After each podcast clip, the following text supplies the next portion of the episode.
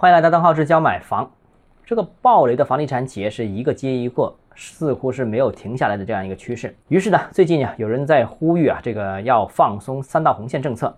但房地产企业暴雷其实和这个三道红线政策，我个人认为其实是没有必然的具体的联系。那三道红线政策呢，其实只是不允许高负债的房地产企业超规模融资。这个政策呢，其实是可以避免房地产企业无序扩张、高杠杆扩张，也可以防范金融系统风险。我个人认为是应该坚持的。那如果房地产企业真的踩了这三条红线呢？其实理论上他们还是可以继续融资的啊。去年什么规模还是什么规模，甚至还是比去年超一点，还是可以的。只要你不三条都踩了啊，都是可以的。这个，但是现在的问题呢，就是在执行过程当中，下面的银行啊，超额执行了这样一个相关的任务，那不单。不给超额融资，甚至是直接不给再融资，甚至有部分要求提前抽贷的情况啊，没到期他要你还钱。那房地产大家知道是资本密集型行业，没钱怎么搞呢？那整个行业几乎都不可能存在。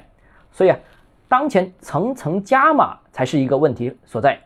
在国内多数地方很多领域其实都很常见，所以这个才是纠偏的关键。和需要纠偏的点。好，今天节目到这里啊。如果你个人购房有其他疑问想跟我交流的话，欢迎私信我或者添加我个人微信，账号是教买房六个字拼音首字母小写就是微信 d h e z j m f。我们明天见。